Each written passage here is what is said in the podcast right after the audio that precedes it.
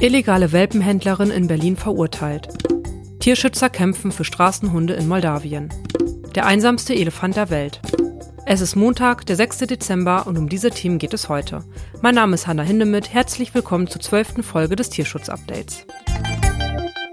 Sie kaufte schwache, viel zu junge Welpen in Polen und verkaufte sie dann in Deutschland für ein Vielfaches. Jetzt stand eine Berlinerin wegen illegalen Welpenhandels in 25 Fällen vor Gericht. In 17 der verhandelten Fällen starben die Welpen kurz nach dem Verkauf. Die Fellnasen waren schwach, hatten starken Durchfall und wurden viel zu früh von ihrer Mutter getrennt. Den erwirtschafteten Gewinn von 8.628 Euro muss Laura W. nun zurückzahlen.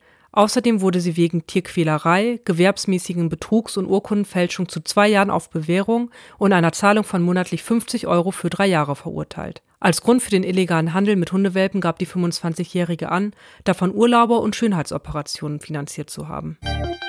Für die Straßenhunde in Moldawien beginnt mit dem Winter der blanke Überlebenskampf. Bei bitterer Kälte hungern die Tiere zu Tode, wenn sie nicht vorher von den Einheimischen getötet werden. Denn in Moldawien ist das Straßenhundeproblem besonders groß.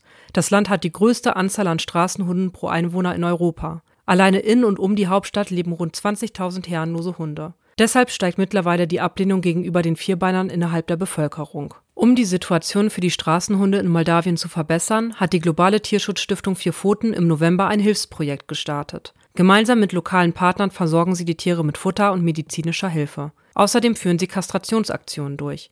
Zunächst bei mindestens 200 Hunden in der Hauptstadt Chisinau.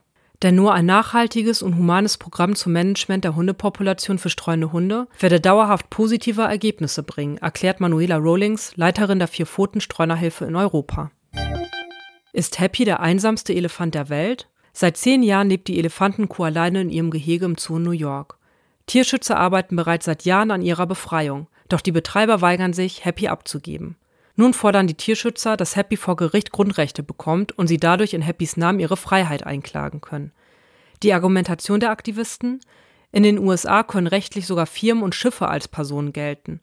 Warum dann nicht auch eines der intelligentesten Lebewesen unserer Erde? Ob Happy bald Grundrechte bekommt, ist noch unklar. Immerhin, die Tierschützer ziehen in dem Fall vor immer höhere US-Gerichte. Sollten sie Erfolg haben, wollen sie sofort dafür sorgen, dass Happy aus dem Zoo auszieht und bei anderen Artgenossen auf einem speziellen Gnadenhof untergebracht wird. Und damit endet das Tierschutz-Update für diese Woche.